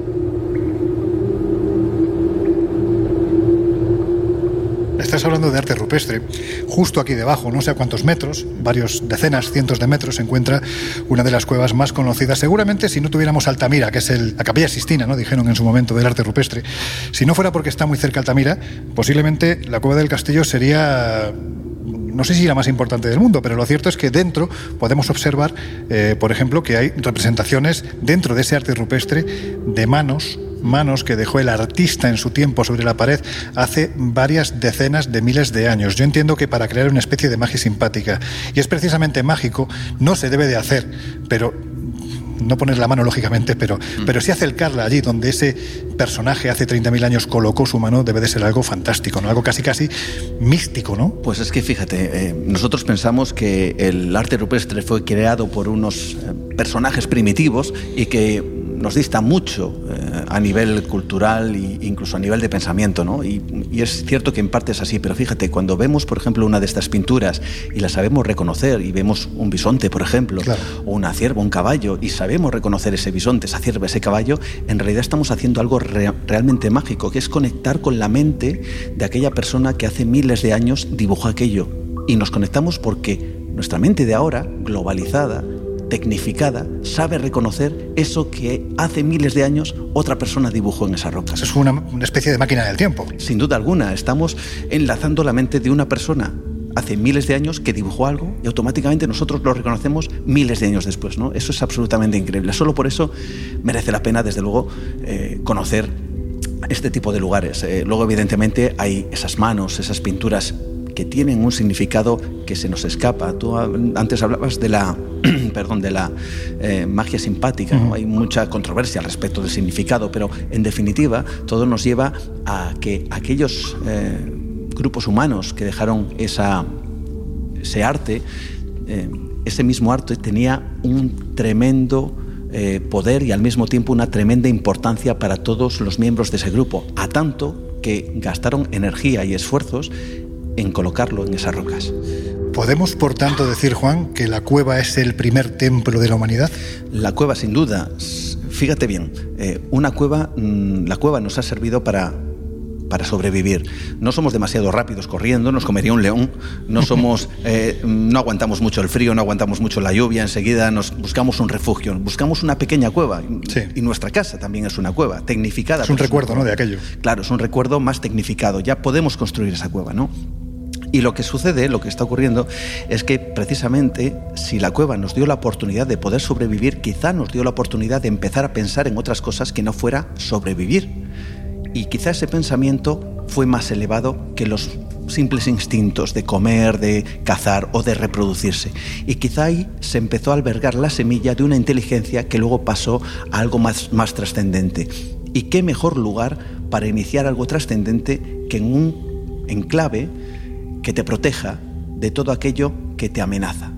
Así que quizá la cueva, como esa iglesia, que muchas veces alguien ve el refugio en la iglesia, ¿no? ¿Qué es lo que ocurre cuando hay un terremoto? Toda la gente se va a la iglesia, curiosamente un lugar de abrigo, ¿no? Un lugar eh, como la última esperanza para sobrevivir. Pues quizá ese primer templo que nos ayuda a sobrevivir fue la cueva y por lo tanto ahí se inició el primer pensamiento trascendente del hombre. O la posibilidad de la muerte, de la cercanía de la muerte, porque evidentemente estamos hablando de un tiempo en el que salir, por ejemplo, del lugar en el que nos encontramos podía significar que, te comiese pues, pues, pues cualquier bicho que hubiera por aquí por la zona. ¿no? Lo que está claro es que da la sensación de que era un ejercicio de trascendencia brutal. Es decir, en el momento en el que tú ya tienes la barriga llena, es decir, el alimento lo tienes garantizado, ya te puedes permitir el lujo de rezar. ¿Dónde lo haces? En el lugar donde teóricamente contactas con tus dioses o con los seres de las cuevas, porque en tu libro, por ejemplo, hablas de los seres de las, de las cuevas. ¿A qué te refieres? Sí, los seres de la cueva. Verás, eh, existen dentro de las pinturas rupestres pues, eh, muchas escenificaciones. Yo hablaba antes, por ejemplo, de, las, eh, de los bisontes, hablaba de, las, de los caballos, etcétera. Las, las, serían los, los animales que todos más o menos conocemos. También es cierto que existe una gran cantidad de pinturas que no entendemos, que son las pinturas tectiformes, son rayas, puntos, líneas, y de esas hay incluso más pinturas de las que yo acabo de comentar con, con el tema de los animales, pero también existen otras figuras que además chocan por su forma, como son figuras antropomorfas. por ejemplo, en, Altamira nos encontramos en la galería más eh, profunda, en la que se denomina o llaman la cola de caballo, unas máscaras, unos rostros, en donde además el artista, quien lo dibujó, utilizó parte de la roca para dibujar precisamente cómo sería ese rostro. Y una de las cosas que sorprende de estos seres, por eso yo los llamo seres de la cueva, es que eh, uno cuando ve ese bisonte de Altamira lo sabe reconocer, tiene una hiperrealidad increíble, pero ¿cómo es posible que hiperrealizaran oh, ese bisonte que podemos reconocer y está prácticamente al detalle y sin embargo estos rostros no lo tengan o, aparentemente hacia a nuestra visión, ¿no? Eh, lo cual nos indica varias cosas, o una de dos, era simplemente un esquema o estaban dibujando algo que veían. ¿Y tú qué crees? Claro, aquí lo que viene es la clave. Mira, yo te voy a decir lo que dicen los expertos. Y en esto, en esto se ponen todos de acuerdo, porque hay mucha controversia sobre significado, pero en esto todos se ponen de acuerdo. Y lo que dicen es que todo aquello que les daba miedo a los, al hombre de la prehistoria todo eso lo reflejaban al fondo de la cueva de la misma manera que nosotros todo aquello que tememos lo escondemos en lo más profundo de nuestra memoria. No queremos recordar. Para olvidarlo. Mm. Eso es. Y de alguna forma eso que estaban dibujando, esos seres de las cuevas, les daba el suficiente miedo como para dejarlo en lo más profundo de la cueva, esconderlo en ese lugar. encerrarlo casi, ¿no? Encerrarlo prácticamente, ¿no? Y en eso, ojo, no es una lucubración mía, es algo que cualquier experto eh, en prehistoria eh, más o menos te va a decir que está absolutamente de acuerdo en ello, ¿no? Por lo tanto, la mayoría de estos seres de las cuevas están al fondo como si aquello fuera lo que fuera. Y ojo, aquí tenemos que pensar que lo que representaban era lo que veían, habría que pensar qué narices veían para dibujar esas cosas y que les diera ese profundo miedo. Hablamos de seres de las cuevas, seguramente muchos de ellos rayanos con la mitología, con la leyenda. Por ejemplo, hay cuevas a las que se les pone el nombre de las cuevas de los gigantes. Mm. ¿Habitaron los gigantes en, las cuevas en el pasado? ¿A nivel legendario? A nivel legendario, sin duda. A nivel legendario, eso está claro. ¿no? Incluso hay cuevas, eh, ahora mismo estoy recordando la cueva, por ejemplo, que está en el Departamento de la Paz, en Honduras, es la cueva del gigante. ¿no? Y ahí tiene precisamente, eh, además es el sitio arqueológico más importante de Honduras. Eh, ahí se encontraron restos arqueológicos de cerca de 10.000 años. Algunos incluso especulan con 15.000 años. Y eso, hablando de Honduras, es mucho tiempo. Estamos hablando posiblemente de los primeros restos encontrados en, en yacimientos de este tipo de toda América, porque es una antigüedad tremenda. Desde luego, de toda Mesoamérica por lo menos, ¿no? Y eh, creo que es el segundo más importante de Honduras, si no recuerdo mal, pero el más antiguo, sin duda el más antiguo. Y ahí lo que eh, se elucubraba era algo que, que pertenece al mito, y es que entre esos restos que fueron encontrados se encontró una gran cantidad de huesos extraordinariamente grandes. Y la gente, los primeros que que entraron en ese lugar y vieron esos huesos pensaron que eran huesos de gigantes. ¿Quién si no podía haber habitado esas cuevas si no fueran gigantes para que dejaran esos restos óseos? ¿no? Lo que ocurre es que, bueno, evidentemente el paso del tiempo dio a entender que esos huesos pertenecían a grandes animales, a una suerte de megafauna que estaría viviendo allí. Lo que ocurre es que aquí venía la segunda parte quién se había comido esa megafauna, quién tenía la posibilidad, la capacidad, la fuerza y la fortaleza de enfrentarse a ellos, ¿no? Incluso había dientes de sable y otro tipo de, animales.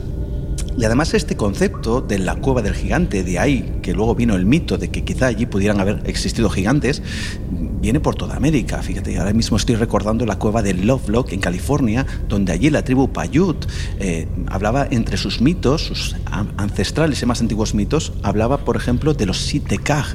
Ellos hablaban de los comedores de Tule, que sería la traducción, y los describían como gigantes blancos de pelo rojo.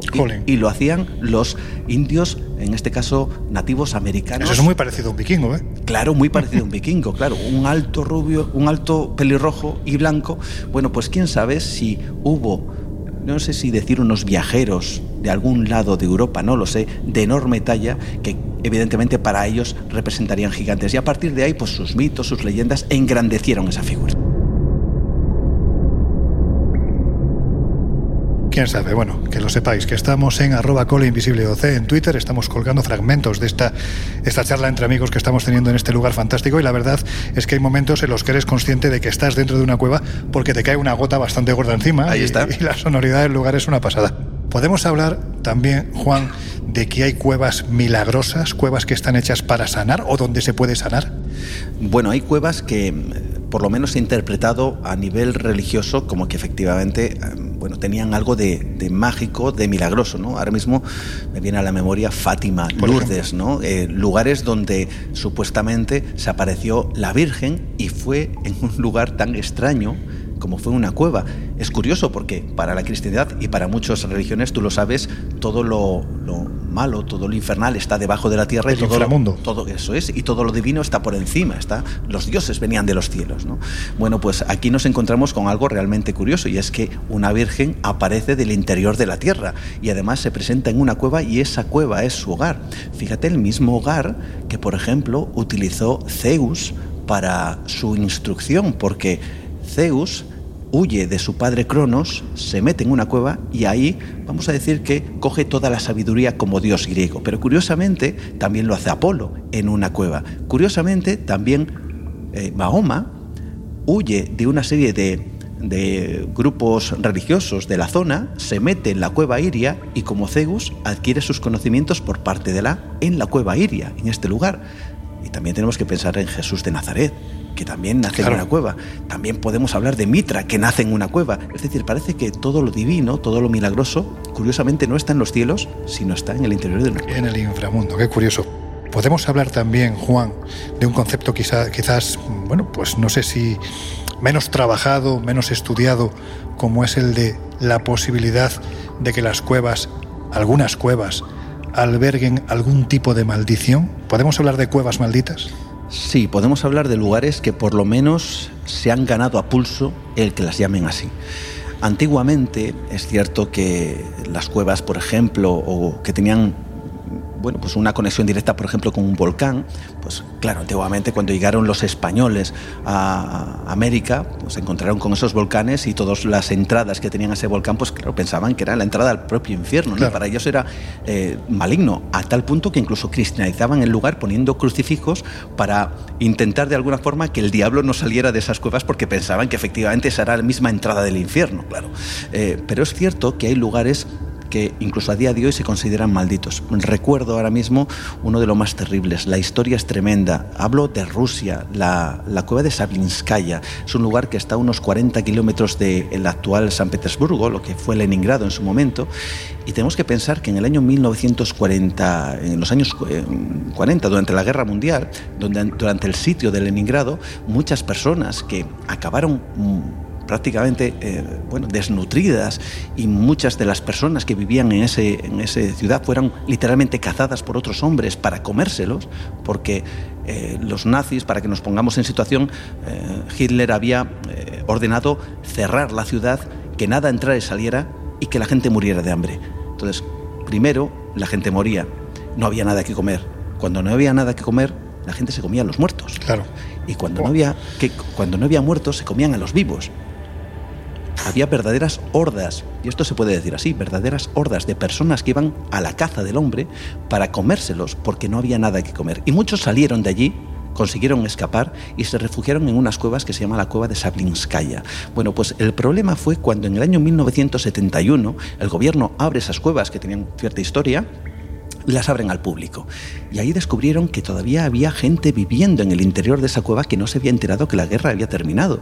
Bueno, pues a día de hoy, tan solo he de decirte que hay visitas, se pueden hacer visitas a ese lugar, pero lo que dicen es no te alejes de la zona segura porque un ya, ya no es reciente, pero sí un antiguo eh, documento por parte de la Unión Soviética que se desclasificó es que allí desaparecen unas 20 personas al año. Y no se sabe nada de ellos, no se sabe ni ni, no hay rastro, no dejan absolutamente ningún tipo de huella, eh, no hay pues, eh, sus ropas, eh, el material. Sí, no hay una forma de seguir la pista. No hay absolutamente nada, desaparecen unas 20 personas al año y de hecho lo que te dicen en esas visitas es no te alejes de la zona segura porque si te alejas igual jamás sales. Y para ello, bueno, pues se ha creado toda una leyenda que desde luego la confiere como una cueva absolutamente maldita. A veces hay que hacer caso a lo que dicen los carteles.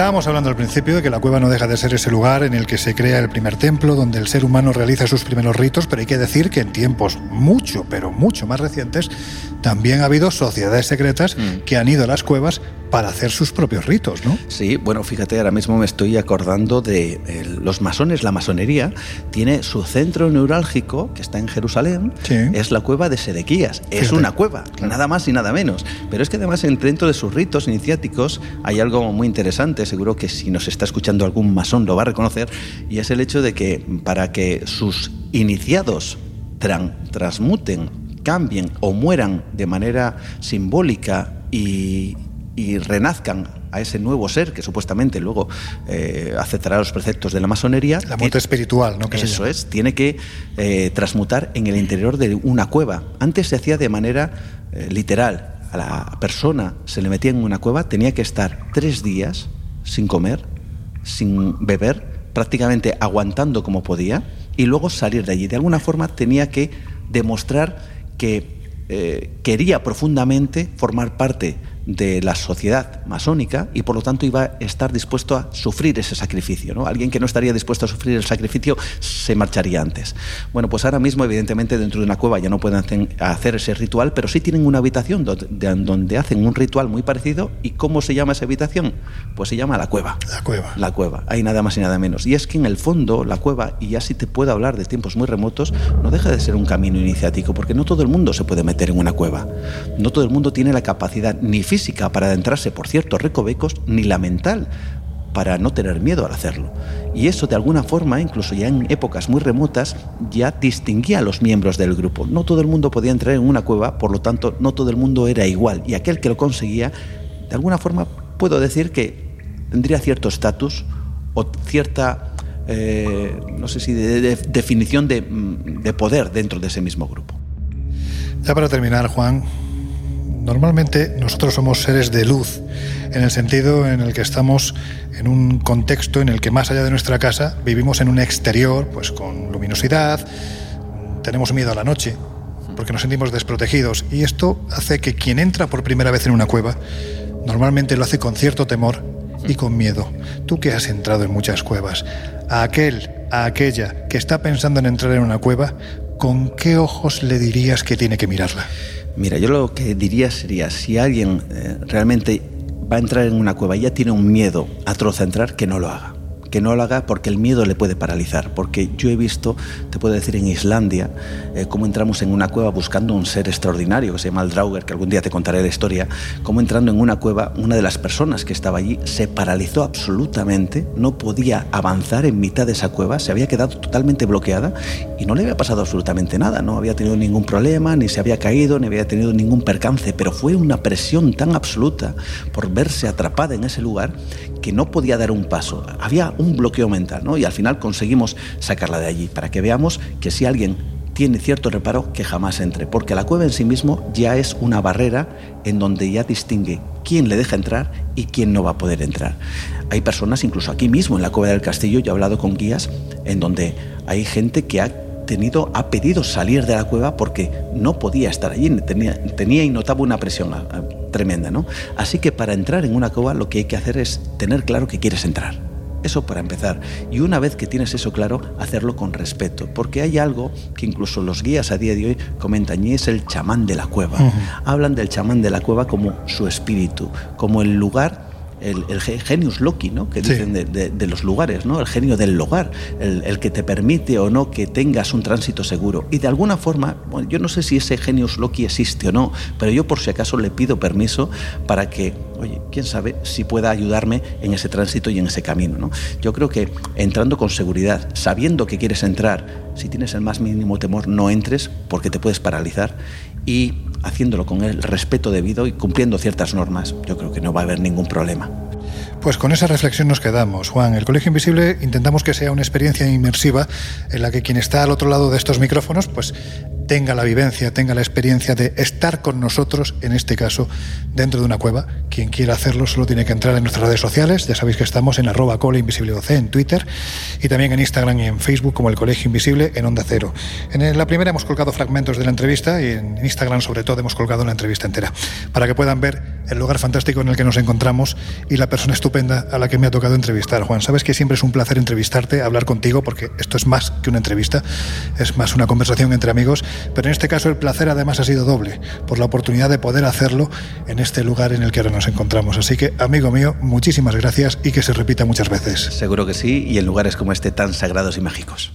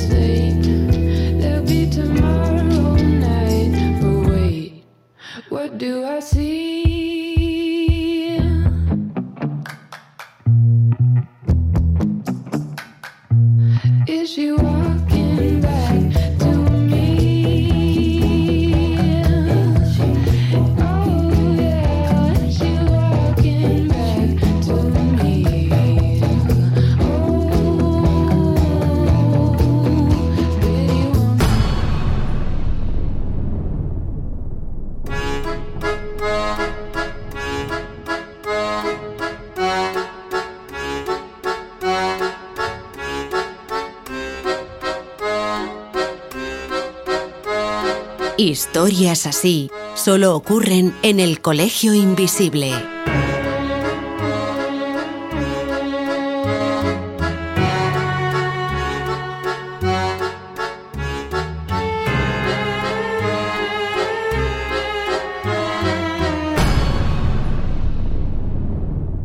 Ain't no sunshine when he's gone.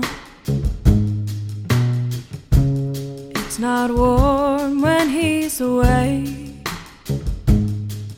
bueno, pues llegados a este punto, ¿qué es lo que viene? Pues las conclusiones, aunque en este asunto yo creo que más que concluir si la cueva es un lugar sagrado, mágico, lleno de misterios, misterios explicables o inexplicables, espirituales, sobrenaturales, como queramos llamarlos, yo creo que en eso estamos todos de acuerdo. Yo os preguntaría a vosotros, como seres humanos que sois todavía, ¿qué os evoca la cueva? A mí me evoca el inframundo. ¿Y eso es bueno o es malo?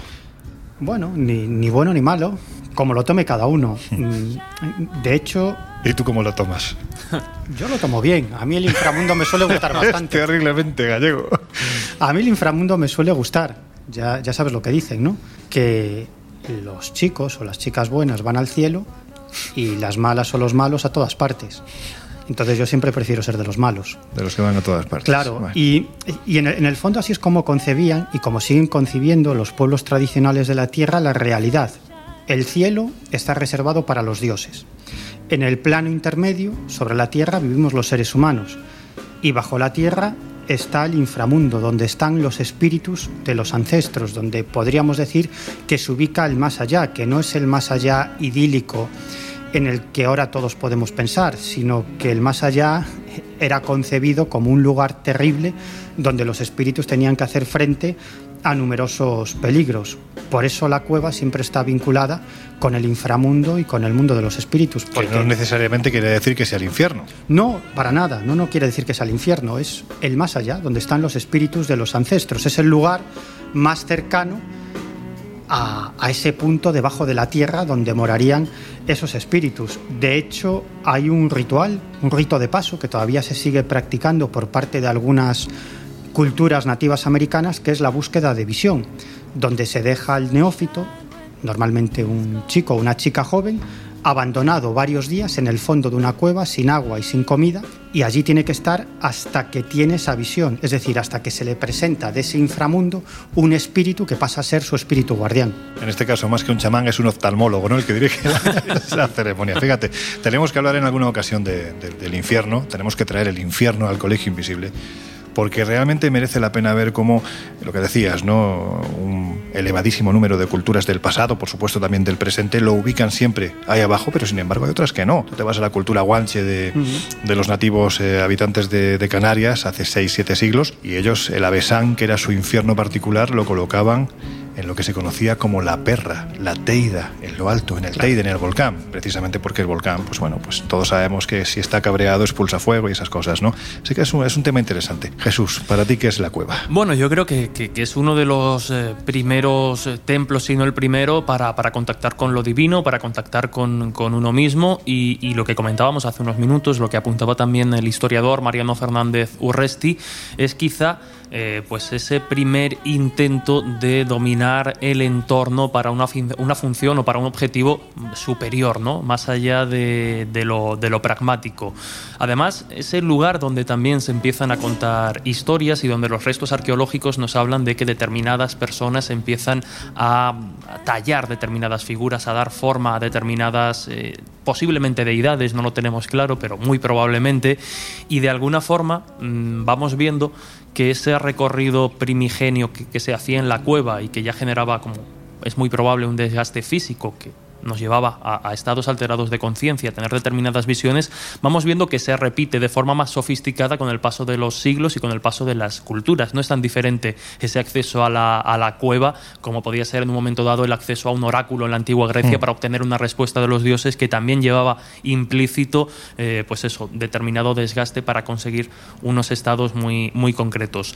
Creo que es ese, ese lugar del primigenio contacto con, con lo mágico, con lo espiritual y con, bueno, pues probablemente ese más allá y a mí me parece fascinante. De hecho, quienes eh, han estado, hemos estado en una cueva, o hemos podido estar en una ocasión, eh, bueno, pues a solas o, en un periodo de, de calma, con una música muy concreta o sin ella en ocasiones, con la propia reverberación de la, de la roca, es que es flipante las sensaciones que uno tiene, ¿no? Y eso para un canto rodado como, como soy yo también es mucho, mucho decir. Sería eso, ¿no? Ese primer, ese primer intento de conectarse a lo, a lo sagrado y a lo mágico y yo creo que de alguna manera lo resolvieron bastante, bastante bien. Y es que además, como dices, ¿no? Lo comentaba antes Miguel, el hecho de que la, la cueva, bueno, pues eh, sea ese primer lugar sagrado hace que, decías, oráculos, dólmenes, al final no dejan de ser cuevas artificiales. Es decir, Jala el Saliani, por ejemplo, en Malta, ese oráculo que hay, que es maravilloso, no deja de ser el recuerdo de la vieja cueva construido por, por el hombre, ¿no? Por lo tanto,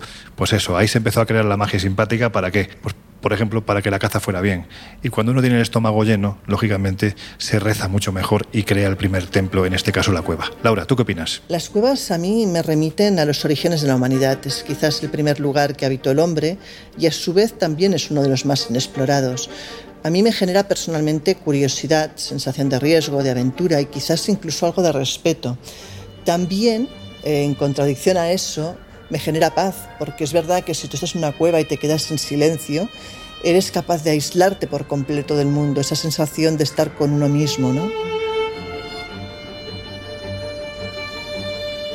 Bueno, pues afrontamos ya los minutos finales del Colegio Invisible de hoy, desde el inframundo de Miguel. y así que yo creo que lo mejor es que llegados a este punto nos cuentes, Miguel, en estos siete días antes de volver a abrir las puertas de la cueva, la, las puertas del Colegio Invisible en definitiva, pues eh, que nos cuentes qué es lo que lleva la revista Año Cero Enigmas que podéis encontrar pues en tanto en kioscos digitales como en los kioscos románticos, kioscos de toda la vida. Bueno, pues la portada es Atención, Dios es mi doctor. Toma ya. Bueno, en realidad es un artículo muy amplio y muy interesante sobre los últimos estudios y las últimas investigaciones respecto al efecto placebo. Es decir, la capacidad sanadora, la capacidad de curación que tienen nuestras creencias. Es decir, la capacidad mental como forma de autocurarnos. Es como digo, lo que se llama efecto placebo y sobre esto se han hecho investigaciones muy interesantes y sobre todo en los últimos años. Otro tema, la vida en un segundo. Esta es una de las características típicas y tópicas de las experiencias cercanas a la muerte, cuando mm, los protagonistas de este tipo de experiencias observan su vida como una película en un instante, ¿no? Pero esto también pasa en otras circunstancias, antes de un accidente, cuando alguien se está ahogando. Es un fenómeno muy interesante y que analizamos en este artículo titulado La vida en un segundo. Otro ocultismo comunista. La influencia sí. de sociedades ocultistas en el Politburó de la Unión Soviética. Todo esto y mucho más en año cero. En año cero. Ahí está, en el kiosco de toda la vida. Como decimos, 116 páginas que no dejan de ser, pues eso, yo creo que el hermano mayor de, del Colegio Invisible. Decías, Dios es mi doctor. Sí. Pues fijaos, ¿no? En, el año 1912 se le dio el premio Nobel al, al médico licenciado en medicina, eh, Alexis Carrel, ¿no? Y él decía, precisamente después de visitar Lourdes y ver hasta qué punto el efecto de la creencia, que no deja de ser un placebo, puede llegar a curar a una persona, él decía que el efecto de la creencia y de la oración era tan real como el movimiento de rotación de la Tierra.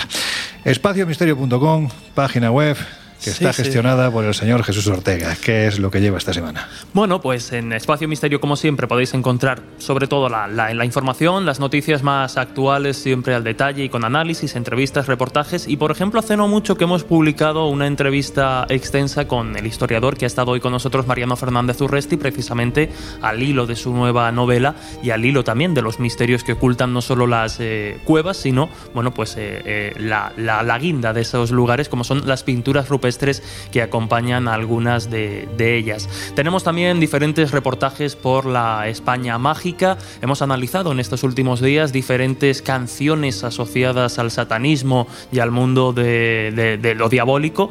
Eh, es verdad que Stairway to Heaven, por ejemplo, es oh. una canción satánica o Hotel California. Pues entonces viva Satanás. viva el infierno. Viva el infierno, el sí. infierno que tenemos hoy aquí.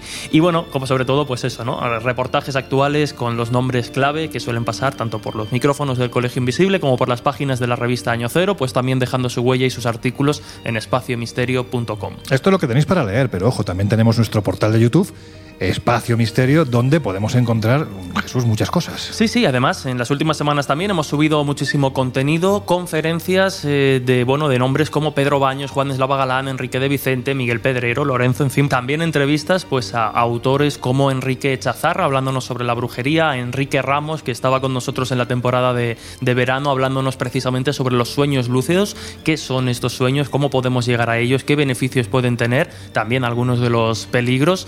Bueno, pues eh, entrevistas de todo tipo en ese canal de YouTube que como bien decías pueden buscarlo simplemente con el, en el buscador de YouTube o de Google Espacio Misterio y muy seguramente les salga, así que que se suscriban, que es lo importante para estar al tanto de todas nuestras novedades. ¿Cuánto les va a costar hacerlo? Cero, cero, cero, nada, gratis, muy gratis, que dirían algunos. Esto es un regalo para todos vosotros por la fidelidad de años a estos diferentes proyectos que, bueno, pues de una forma u otra nos ha tocado encabezar a- al equipo que estamos aquí. Que sepáis también que nos queda muy poquito. Prácticamente estamos hablando de días para que celebremos el octavo Congreso de Misterios y Enigmas de la Historia. Estaremos en Toledo, en el fantástico Palacio de Benacazón. También el fin de semana de Halloween nos vamos al que dicen que es el castillo más encantado de España, el Castillo del Buen Amor, en Topas, Salamanca, donde la noche de Halloween, bueno, pues van a pasar muchas cosas en este lugar, independientemente de las rutas que vamos a realizar por lugares como Ciudad Rodrigo, la Peña de Francia, eh, parte de las Urdes, la propia Salamanca, lógicamente. Y además, si queréis entrar en contacto con nosotros, ya sabéis que estamos en el mail elcolegioinvisible@onda0.es. También en el número de teléfono de WhatsApp y hoy sí lo traigo apuntado para que nos mandéis lo que queráis. Mensajes de voz, a ser posible, porque en los diferentes especiales que vamos a hacer en directo para todos vosotros vais a ser quienes vais a llevar la voz cantante. Casos, gustos, preferencias, viajes, lo que queráis en el número de WhatsApp 628 985 161. Y si nos escribes o nos dejas un mensaje desde fuera de España, ya sabes que solo tienes que poner el 0034 628 985 161. También estamos en redes sociales, ahí es donde vamos cargando las diferentes imágenes, vídeos que vamos realizando precisamente de los viajes que hemos hecho o que están por venir. Estamos en Twitter como arroba coleinvisibleoc y también en Instagram y en Facebook como el Colegio Invisible en Onda Cero.